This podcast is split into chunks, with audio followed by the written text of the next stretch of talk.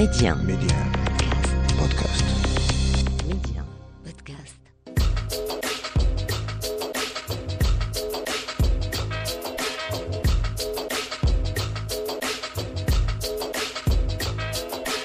Et c'est toujours avec le même plaisir que l'on vous retrouve pour notre escale culture au cœur de l'Afrique, du Zimbabwe, en passant par le Sénégal ou encore le Maroc. On se fait plaisir, comme à notre habitude, et jusqu'au bout. Midi 1, Amna, l'Afrique en culture. Et on ira tout d'abord à la rencontre de Philippe Guiguet-Bologne. Poète dans l'âme, il le découvrira au gré de ses multiples exils. Des exils voulus, puis arrivé dans la ville du Détroit. Tout s'éclaircit pour Philippe. L'Afrique comme port d'attache. Tanger devient alors sa muse, le Maroc, sa deuxième patrie.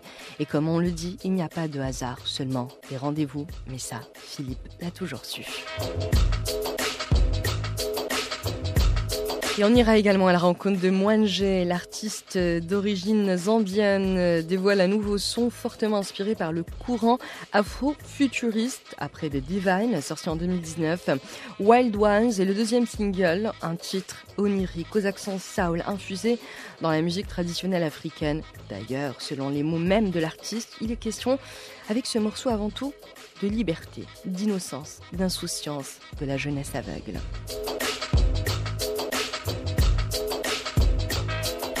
Et on se fera également une petite toile avec Anato, premier long métrage de la réalisatrice marocaine Fatima Boubegdi. Anato est un film métissé aux racines profondément africaines. Tourné entre le Sénégal et le Maroc, le film est un hymne, un cri d'amour pour notre continent et qui sortira dès le 16 février prochain sur nos écrans.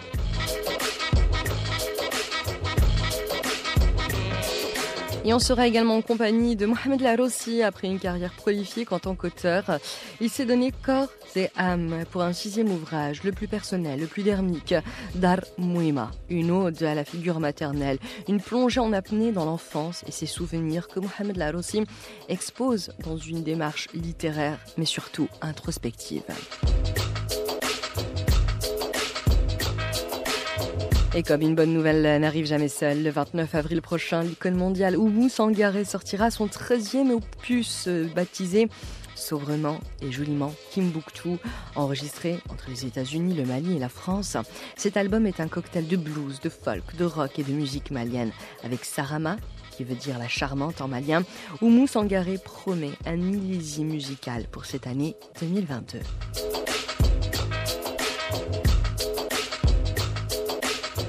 Et on va tout d'abord à la rencontre d'un homme, d'un poète né, Philippe Guiguet-Bologne, choisit l'exil, un exil voulu. Le destin avait déjà tout prévu pour lui. D'escale en escale, Philippe finira par s'enraciner à Tanger, à la fois muse et compagne, de Tripoli en passant par Ramallah. Philippe retombera toujours dans les bras de la ville du Détroit, le Maroc, l'Afrique, cette terre dans laquelle il retrouve un ventre maternel, à l'endroit dans lequel il peut laisser ses racines et sa poésie s'enfoncer dans le sol de Tanger jusqu'à Tata. Il faut dire que pour Philippe, Tanger l'a toujours accompagné de sa lumière, de son aura, alors qu'il n'était encore qu'enfant. Alors, enfant, tout enfant, Oui. chaque hiver, avec mes parents, nous avions l'habitude de voyager euh, en Afrique du Nord et euh, en Afrique, oui, en Afrique, on va dire. Et, et à l'âge de 11 ans, je suis rentré au collège et à partir de ce moment-là, il n'y a plus de voyage. Pour moi, ça a été l'équivalent de la fin du hammam pour le petit euh, marocain, C'est- c'est-à-dire rentrer dans une pré-période adulte et la fin du, du, du rêve. Je n'ai plus voyagé avec mes parents en hiver. Et euh, donc j'avais une habitude de, de ce monde arabo-musulman, de l'Afrique, et j'avais une, une habitude de, de ce... J'avais un désir, j'avais un, fan- un, un passé fantasmé de, de, de ce monde africain et arabo-musulman. Et sur un coup de tête, un jour, je suis venu à Tanger, et vraiment un coup de tête. Et sur un coup de tête, je me suis dit, je vais vivre ici pendant deux ans. Euh, le temps de finir une thèse, que je n'ai d'ailleurs, une thèse de doctorat, que je n'ai d'ailleurs jamais achevée. Et c'est là que je suis devenu poète, sans doute, euh, en, en, en adoptant, en, en devenant vrai. Et, et en y réfléchissant avec, avec le temps, et notamment avec le, le parcours en Libye et, et en Palestine, qui sont aussi, donc, comme je le disais, des mises en abîme Oui. de, de, de cette façon d'être autrement, euh, je pense que j'ai trouvé mes racines. On a tous, on est tous nés quelque part et on a tous des racines aussi quelque part. Oui. Et parfois nos racines sont de là où on est né, et ça tombe bien, c'est euh, des, merveilleux hasards. Et puis parfois, nos racines sont ailleurs. Est-ce que ça dépend Ça dépend d'une sensibilité, d'une culture familiale, d'une culture de soi, ou de choses peut-être beaucoup plus mystérieuses, je ne sais pas. Mais en venant à vivre à Tanger et au Maroc et en Afrique, et peut-être encore plus précisément dans le monde arabo-musulman, j'ai retrouvé quelque chose qui est profondément moi. C'est-à-dire que euh, chaque minute de ma vie passée dans ce monde-là, je sais où je suis, je sais qui je suis, je sais ce que je fais. Euh, ce monde est entièrement dans mes repères. Je le comprends, il est en moi. Peut-être plus que le monde euh, occidental, européen, français, qui par certains aspects me révolte parfois euh, et que je ne comprends pas, notamment dans la dimension sociale et politique. Et ça, c'est un autre problème.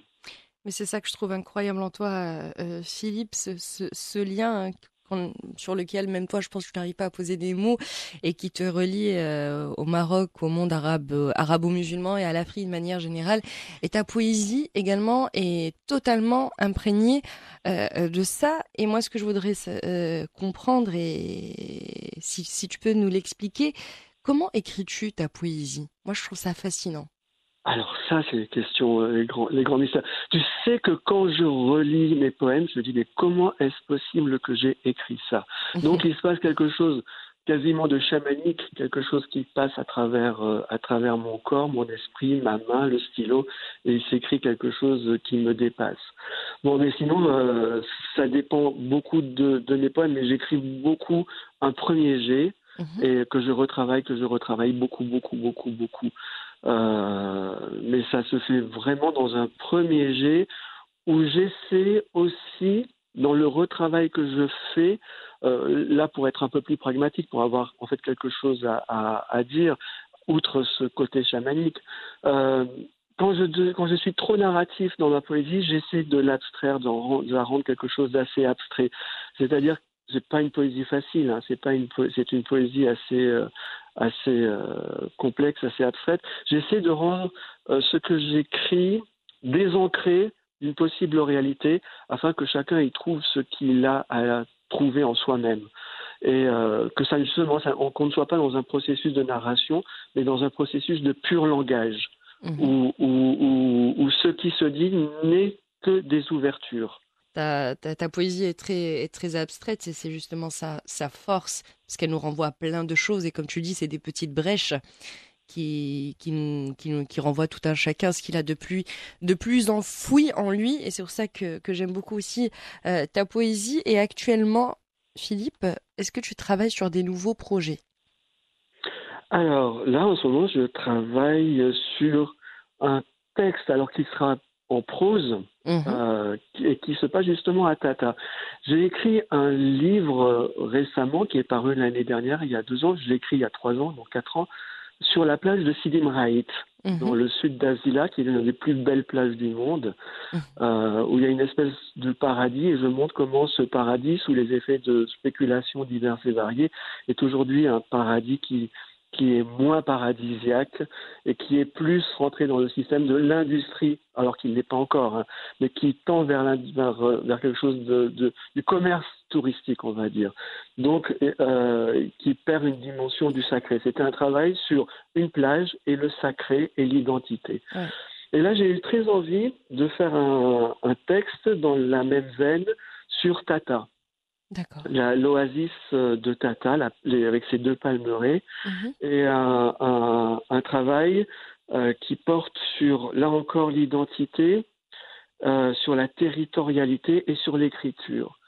Euh, ce que j'ai aimé, ce que j'aime dans Tata, où je suis là, de, du moment où je te parle, au milieu de l'oasis, c'est quand même un lieu fantastique, extraordinaire j'ai eu envie de mettre cet espace avec cette culture et cette histoire que j'apprends actuellement avec le processus de l'écriture justement et de travailler sur le territoire Tata avec sa complexité et l'identité et l'écriture. Voilà.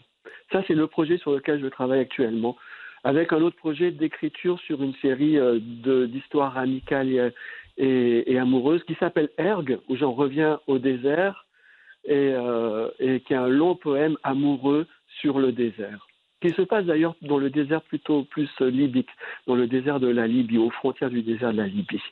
et je viens de faire paraître un petit ouvrage de photographie que j'apprécie beaucoup, qui me mhm. touche énormément, qui est aux antipodes de ces travaux, puisque c'est de la photographie, avec une longue introduction en essai sur l'art de la photographie, qu'est-ce qu'il représente ontologiquement dans son être euh, par rapport au lieu qu'il traite, et ce lieu, c'est le petit Soko de Tanger. Mhm. On est absolument aux antipodes euh, des, deux travaux. Et ça, ça m'intéresse de pouvoir faire ce grand écart tout en gardant un même objectif, une même, euh, une même façon d'écrire, une même identité euh, d'écriture euh, à travers des univers aussi différents.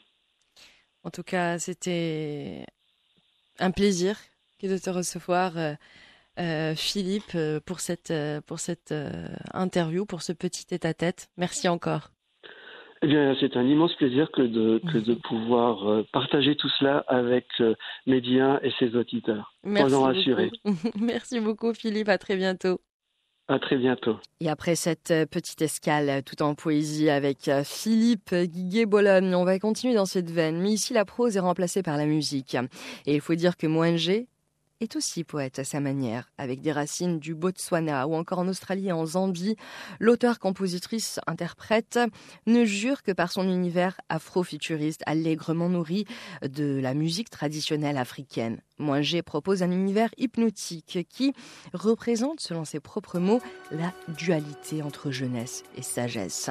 D'ailleurs, son dernier single, Wild Ones, exprime la notion même de cette quête, de cette recherche de liberté personnelle Selon ses propres mots, je cite donc G, sous un angle plus abstrait, le titre Wild Ones exprime le fait que nous sommes tous les branches d'un même arbre, guidés par un sens profond de la sagesse et de la connaissance, presque d'un autre monde.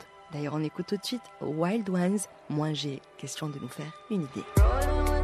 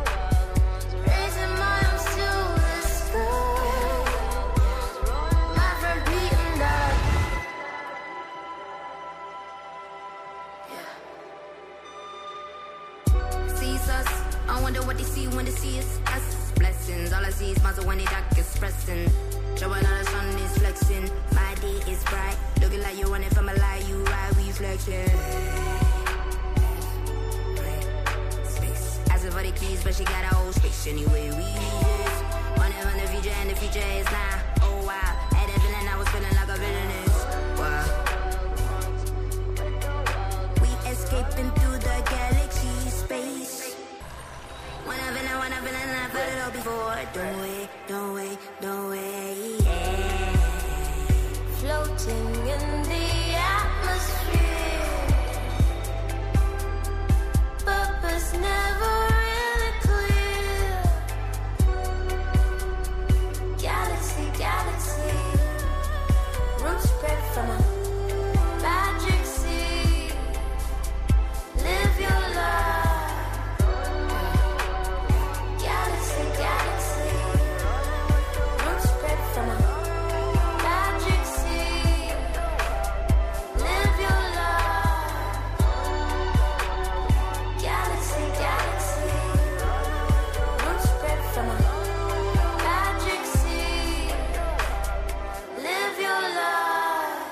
Wild One, signé Moanger, le single sert de prélude au premier IP, une œuvre musicale qu'il faut dire sera totalement construite autour de l'amour de soi, de la découverte de soi et de la transition vers l'âge adulte. Moins G, euh, pour cet opus, mélange les styles jusqu'à en faire une infusion musicale parfaitement équilibrée. R&B alternatif, néo-soul, jazz, sans oublier une pointe de musique traditionnelle africaine. Tout s'y entremêle jusqu'à la fusion totale et parfaite. Et d'ailleurs, on va continuer à parler musique en posant bagage cette fois-ci au Gabon avec Skoulio, un des nouveaux visages du rap africain qui a su secouer la scène musicale gabonaise. Une rythmique imparable, un flow taillé sur mesure et des textes que Skoulio dégaine de manière presque boulimique.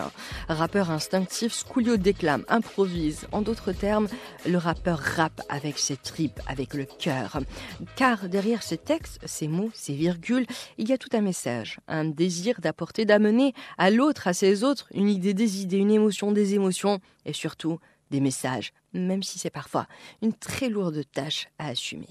Des fois, c'est lourd, hein, parce que après, quand la musique elle prend et qu'elle commence à plaire à beaucoup de gens, vous devenez un peu euh, pas un porte-parole, mais vous devenez une image pour les jeunes. Par exemple, pour nous, qui font de la musique des jeunes, alors que l'idée l'idée artistique part de relater les faits de la société, ce qu'on vit, ce qui est bon, ce qui est moins bon et tout.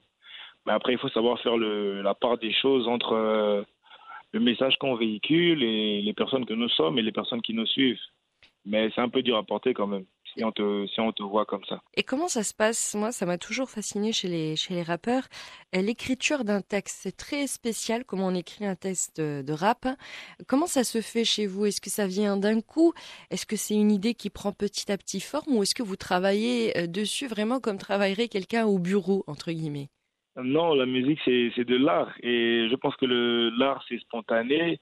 L'art, ça vient d'un coup. Hein. Quand il y a une inspiration, ça vient. Moi, personnellement, j'ai arrêté d'écrire mhm. parce que je fais mes meilleurs morceaux quand je les écris pas, quand c'est pas calculé du coup. Mhm. Du coup, j'arrive en studio, on met, on met des instrus et puis j'écoute. Et puis il y a une instru qui va te plaire plus qu'une autre. Tu vas, tu vas commencer à mimer un refrain, à chantonner, à tester les mélodies. C'est vraiment comme une construction, quoi. J'essaie doucement, doucement, doucement et au fur et à mesure, ça prend forme. Et c'est comme ça que moi j'ai fait mes meilleurs morceaux en tout cas. En fait, vous travaillez un peu à l'instinct. C'est devant un micro, vous allez improviser selon l'ambiance, la voilà. musique. Voilà. Si c'est pas bon, tu supprimes, tu recommences jusqu'à ce que tu trouves euh, la mesure parfaite, les mots parfaits, l'ambiance parfaite, le flow, le et tout. Et ça doit être terrible, ça doit être très dur. Ouais, c'est très dur, hein, mais après l'amour la, de la musique et la passion font que donc on voit, on voit pas ça comme ça. Mais pour quelqu'un qui n'est pas passionné, ouais, ça va être trop dur pour lui. Et euh, actuellement, mhm. sur quoi vous, vous, vous, vous, travaillez? Est-ce que vous avez des projets? Est-ce que vous êtes en train de construire, comme vous l'avez dit si bien dit euh, tout à l'heure, quelque chose? Euh, Oui, oui, en tant qu'artiste, tu te dois, ça devient une mission de créer, au moins tous les jours, tu dois créer une mélodie, un flow et tout. Mais cette année, on prépare avec mon équipe. Mhm à qui je fais un gros coucou, mon manager Bonou Thomas, directeur artistique euh, Boumara Luki. Mhm. On prépare un EP. Il y a aussi Salomé, il ne faut pas que j'oublie, faut pas que j'oublie Emmanuel et tout. Mais on prépare un EP, voilà, on veut faire sortir un projet, euh, un EP pour commencer cette année avec euh, peut-être quelques collaborations, qui c'est peut-être international ou avec des, des artistes locaux ici. Et mhm. voilà, donc euh, dans le viseur, on a un EP pour cette année. Et est-ce qu'il y a, comment dire, une, avec votre public, euh, que ce soit gabonais ou africain de manière générale, est-ce qu'il y a un mhm. retour? Est-ce que le public africain est demandeur d'une nouvelle scène artistique africaine aujourd'hui? Ouais, moi je pense qu'en Afrique on a besoin de de nouvelles, euh, de nouveaux visages, sinon ou de nouvelles voix, de nouveaux talents. On a besoin que que l'Afrique s'exprime. Il y a des zones en Afrique où il y a des talents, mais peut-être qu'on n'a pas encore découvert. Il y a des zones aussi qui ont déjà beaucoup brillé avec leurs talents et tout. Mais je pense que tant que la vie continue, il faudra qu'il y ait des gens qui viennent et qui remplissent, qui comblent le vide, parce que la nature a horreur du vide. Mmh. Donc, euh, je pense que ouais, l'Afrique, l'Afrique en a besoin. Je pense qu'elle euh, elle demande à ce qu'on travaille plus pour euh, satisfaire ça. Et si vous deviez résumer votre monde musical en quelques mots, ça serait lesquels, Scolio? Moi, c'est émotion plus feeling. Voilà, émotion plus feeling, ça c'est ça c'est moi. C'est ça, Scolio, en fait. Voilà, c'est ça, c'est ça. L'émotion plus feeling. C'est un studio, c'est bon. Et c'est fini. carré. On y va. Mmh, c'est fini. En tout cas, merci d'avoir été avec nous, Scolio. C'était un plaisir que de vous recevoir. Merci à vous pour l'invitation. Gros coucou à Midi 1. Et d'ailleurs, on va continuer avec euh, Scolio. Question de nous faire une petite idée de son univers musical. Et tout de suite, on écoute Salam wa alaikum, un de ses morceaux phares, un de ses plus beaux euh, succès. Et puis, quant à nous, on se donne rendez-vous dans quelques petites minutes pour la deuxième partie de l'Afrique en culture. Et d'ailleurs, je vous rappelle que c'est à retrouver en avant-première sur Média Podcast.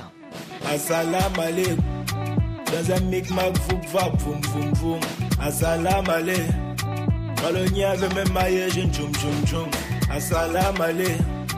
Dans un micmac, vous va, boum, boum, boum. Assalam alaikum. Colonia veut me mailler, je jum, jum, jum. Je suis avec ma attraction. Dans le maquis, c'est action, réaction. Assalam alaikum. Dans un micmac, vous va, boum, boum, boum. Assalam alaikum. Colonia veut me mailler, je jum, jum, jum. Assalam. Dans un boum, boum. Assalam. Colonia veut me mailler, je jum, jum, jum. Ça fume, ça joka, ça pique, ça choucam, ça chill, même au Yuma, comme Carlson ou Luma, Santouma, les Jonas, les petits sont des zonas, ça remix Bona, le à Limboma, Mayo. On n'a pas la même vie, oh.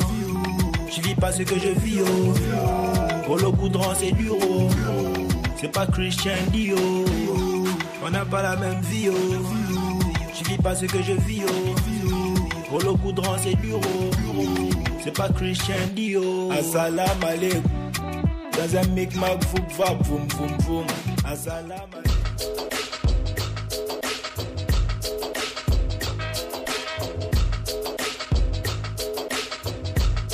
Midi 1, Amna, l'Afrique en culture. Et c'est avec un énorme plaisir que l'on vous retrouve sur Média, toujours pour notre escale culture au cœur de l'Afrique, après notre tête-à-tête avec Scoulio, rappeur gabonais, ou encore notre escale poésie en compagnie de Philippe Guiguet Boulogne. Dans quelques instants, eh bien, nous irons à la découverte du Mali avec Oumou Sangaré qui propose un nouveau single extrait de son prochain opus Timbuktu. Nous parlerons également littérature avec Mohamed Larosi, mais avant toute chose, on parle cinéma.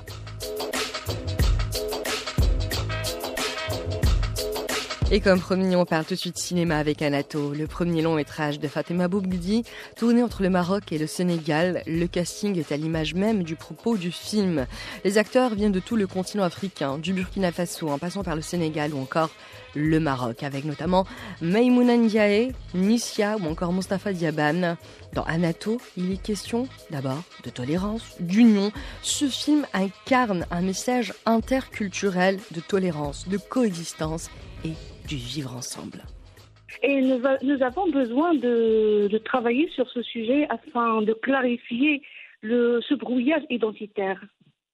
Donc pour vous, Anato, c'était une manière, comme un petit peu un- une piqûre de rappel pour rappeler à quel point euh, on était africain en fait, par essence. Oui, tout à fait, oui, oui.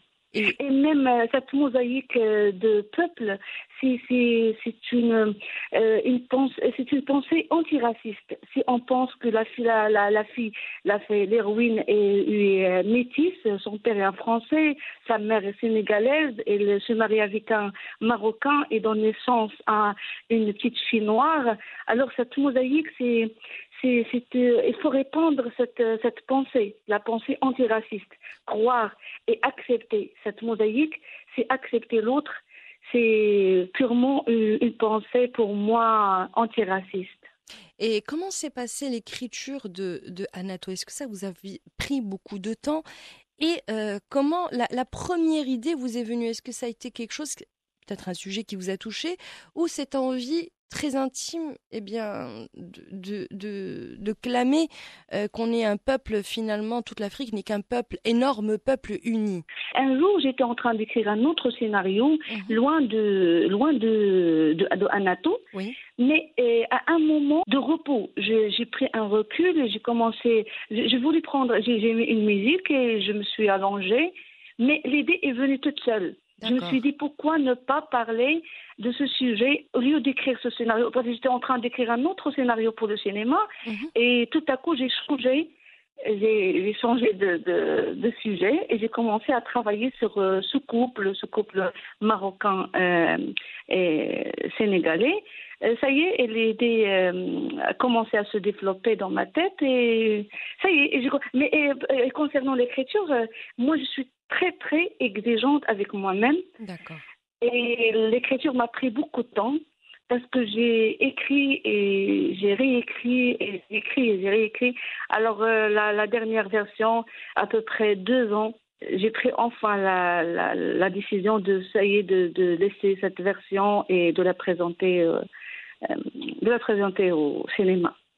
Et euh, si vous deviez résumer, euh, on va pas parler bien sûr de l'intrigue, on va pas parler du film en soi parce qu'il sort le lundi, euh, euh, Inch'Allah, euh, 14 février en avant-première, donc on va pas dévoiler. Et si vous deviez résumer euh, votre film Anato en quelques mots, quels sont les premiers mots euh, qui vous viennent en tête, euh, Fatima Boubgdi Anato, c'est un film, euh, c'est une histoire d'amour, une histoire euh, d'identité, Mhm. euh, d'introspection et de réconciliation humaine. Et il faut dire qu'on en a bien besoin euh, dernièrement de, de ces mots forts et qui, je pense, résument parfaitement votre premier long métrage, donc euh, Anato. Et est-ce qu'il y a une sortie prévue euh, dans les pays africains dans l'avenir ou pour le moment euh, c'est une sortie nationale? Euh, pour le moment, c'est une sortie nationale. C'est vrai, je l'ai présenté au Festival euh, euh, africain international des écrans noirs. au Cameroun Et oui, oui, à, Yaoundé. Et elle a eu le grand prix. Et il y a une autre chose qui m'a vraiment, qui m'a vraiment encouragée à penser à faire sortir le film en Afrique, euh, en- dans tous les pays de, en- de, de l'Afrique. Oui. C'est la réaction, la réaction non pas des jurés, mais la réaction euh, des jeunes, des jeunes africains Mhm. et ils ont beaucoup apprécié et ça m'a vraiment ça m'a vraiment touché ça m'a- ça m'a touché Oui. et ça m'a euh, ça m'a donné euh, L'envie euh, l'envie euh, non, j'ai senti que j'ai réussi à faire passer le message du film unifier euh, le continent et vraiment très ravie euh, par cette belle réaction de ce public et ça m'a fait aussi fait sentir qu'il est euh, effectivement possible de créer un cinéma qui euh, unit les peuples de ce continent et de continuer à travailler sur euh, des sujets hum- humanitaires qui concernent notre continent. Alors je pense que euh, Anato, s'il sort euh, dans d'autres pays, Mhm. il va trouver euh, la même réaction pendant le festival de Yaoundé. de Yaoundé. En tout cas, c'est tout ce qu'on vous souhaite, que le public soit au rendez-vous, que ce soit au Maroc ou partout ailleurs. Et merci beaucoup, Fatima Boubgdi, Moi. d'avoir été avec nous. Merci infiniment. Merci pour l'invitation, Anna. Merci. Bon, Merci beaucoup. Bonne journée. Au Ciao. revoir. Au revoir. Je vivais une autre facette de l'esclavage. que les bateaux des hommes blancs qui affluent sur notre petite île ne sont pas faits pour des femmes comme vous.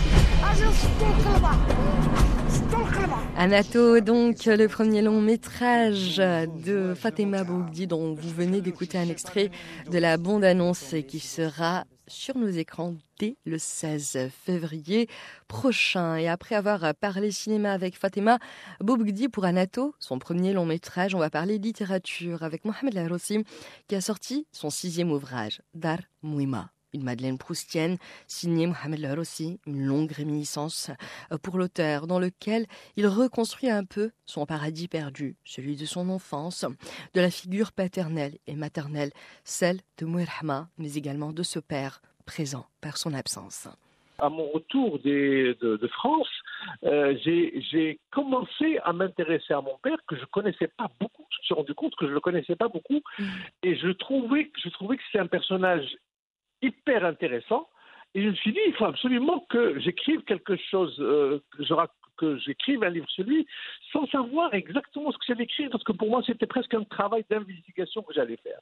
Et à chaque fois, je retardais, parce qu'on parle bien de 93, alors que je n'avais pas encore publié un seul ouvrage. J'écrivais un peu dans les journaux, mais je n'avais pas encore. Et ce, ce projet, je l'ai retardé à chaque fois. jusqu'à 2020, après le décès de ma mère. D'accord. En fait, euh, après le décès de ma mère, euh, comme vous pouvez imaginer, ça a été un choc terrible et pourtant euh, on attendait, enfin on attendait, c'est-à-dire que c'était tout à fait prévisible. D'accord. Ma mère dépassait quand même l'âge de 90 ans et elle était, elle n'était pas souffrante, elle était cardiaque, un peu mhm. comme, comme moi, mais elle était en parfait état de santé, mais voulait, enfin en santé, elle le disait, elle voulait partir. Et en fait, elle voulait partir euh, dans la dignité. Mhm. Et euh, donc, on l'a accompagnée du mieux qu'on pouvait. Euh, et il y a eu une sorte de déni lorsqu'elle est partie. Ma tête, mon esprit ne, voulait pas accepter. toute ma famille pensait que j'étais le, plus fort, le plus solide. Et finalement, je, me suis rendu compte que j'étais le plus fragile. Et ça a été très dur. Euh, à tel point que je suis passé à côté d'une d'une dépression. Mhm. C'est-à-dire que j'étais en train de, sombrer dans la dépression. Et j'ai été sauvé un peu par ce, ce, livre. Et comme je le dis à chaque fois, c'est ma fille euh, qui, m'a, qui a eu l'idée de louer une maison à Walidia, quelques, au bord de mer. Et j'ai, commencé, j'ai, entamé l'écriture de, ce livre euh, le soir même de mon arrivée à. D'accord. Et ça, ça, ça, a pris euh, trois mois mhm. euh, où j'ai écrit sans, sans relâche. J'écrivais 5-6 heures plus par, par jour. Je, il y a des fois où j'arrêtais parce que c'était pas possible mhm. émotionnellement.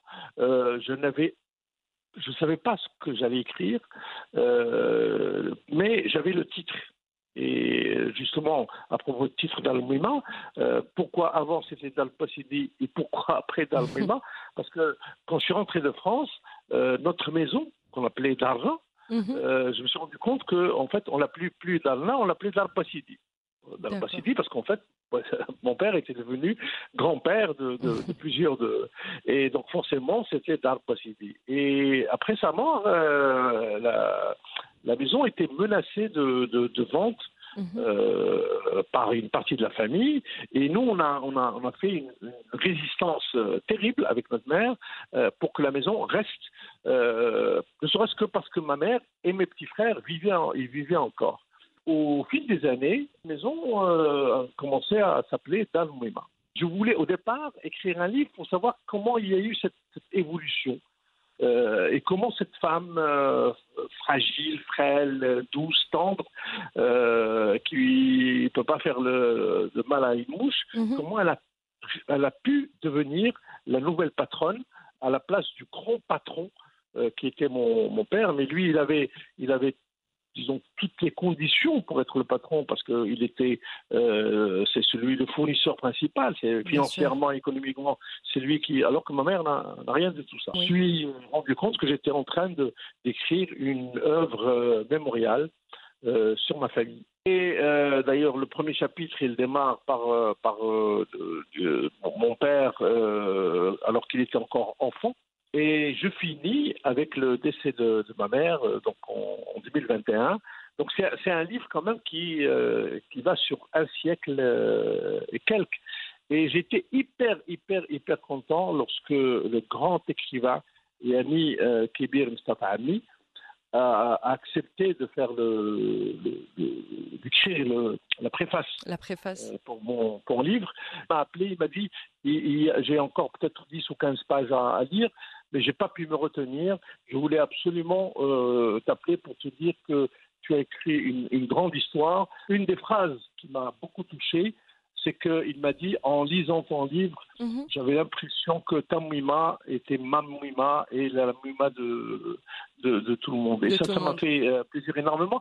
Mais bon, je crois que c'est, il y aura un, un avant d'Al-Mouima et un après d'Al-Mouima parce que j'espère quand même pouvoir euh, écrire et publier autre chose mmh, après. Inch'Allah, et c'est vrai que on attend avec impatience votre euh, prochain prochain livre. Merci en tout cas d'avoir été avec nous, Mohamed Lorsi. C'était un véritable plaisir que de vous recevoir sur Média. Merci. merci. En tout cas, merci beaucoup de m'avoir euh, avec grand plaisir. Et puis on se dit à très bientôt, Inch'Allah. Merci. Et après avoir euh, parlé littérature avec euh, Mohamed Larossi et son sixième ouvrage Darmouima, nous allons parler musique avec la chanteuse malienne qu'on ne présente plus, Oumou Sangaré, qui est de retour avec Timbuktu. Premier avant-goût de ce nouvel opus, c'est Salama, qui veut dire la charmante en malien et qui est un savant mélange donc de kamelenguni, un luth typique du Mali, de djembé et de guitare blues, hein, parsemé bien sûr de pop africaine pleine de fraîcheur. Il faut dire que Oumou Sangaré nous régale avec cette petite mise en bouche composée lors du confinement alors qu'elle était coincée aux États-Unis. Cet opus a été composé dans une sorte de mélancolie, de mal de pays de remise en question totale. Entre rythme traditionnel wassoulou et sonorité occidentale, sur Timbuktu, Oumou Sangaré nous parle de son pays, le Mali. Elle aborde également les mystères de l'existence, sans oublier la condition des femmes africaines. D'ailleurs, on écoute tout de suite Sarama, extrait du prochain album de Oumou Sangaré, baptisé sobrement Timbuktu.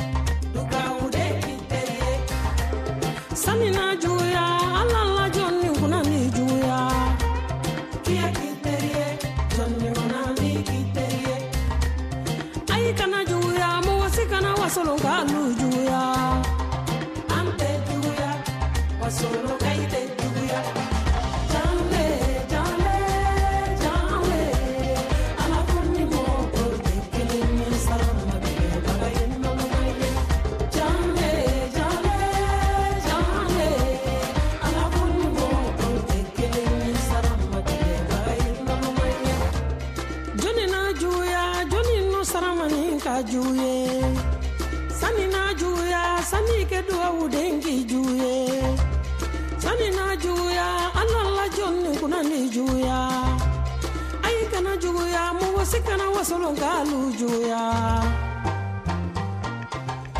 janle janle ah, janle. Mm.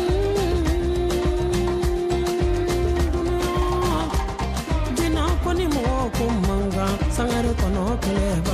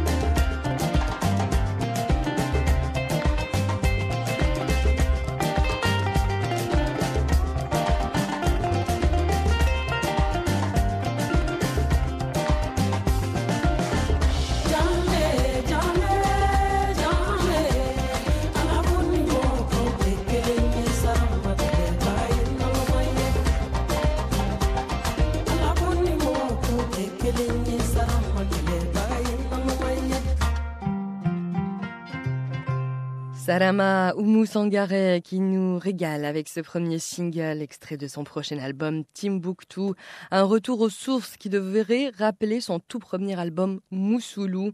D'ailleurs, comme elle le dit si bien, depuis 90, je n'ai jamais eu l'occasion de me couper du monde et de me consacrer exclusivement à la musique.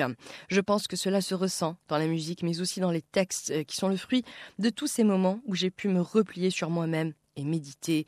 J'ai mis ma vie dans ce disque, cette vie dans laquelle j'ai connu la faim, l'humiliation, la pauvreté et la peur, et dont je tire aujourd'hui la gloire.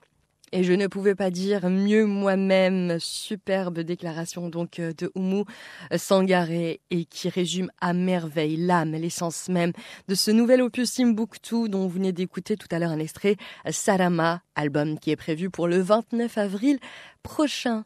Et avant de nous quitter sur euh, Médien pour l'Afrique en culture, je vous propose une dernière petite escale au Maroc.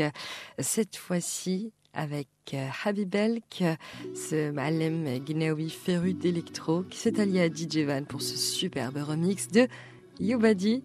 Quant à nous, on se retrouve dès la semaine prochaine sur Média pour un nouvel épisode de l'Afrique en culture à retrouver toujours en avant-première sur Média Podcast.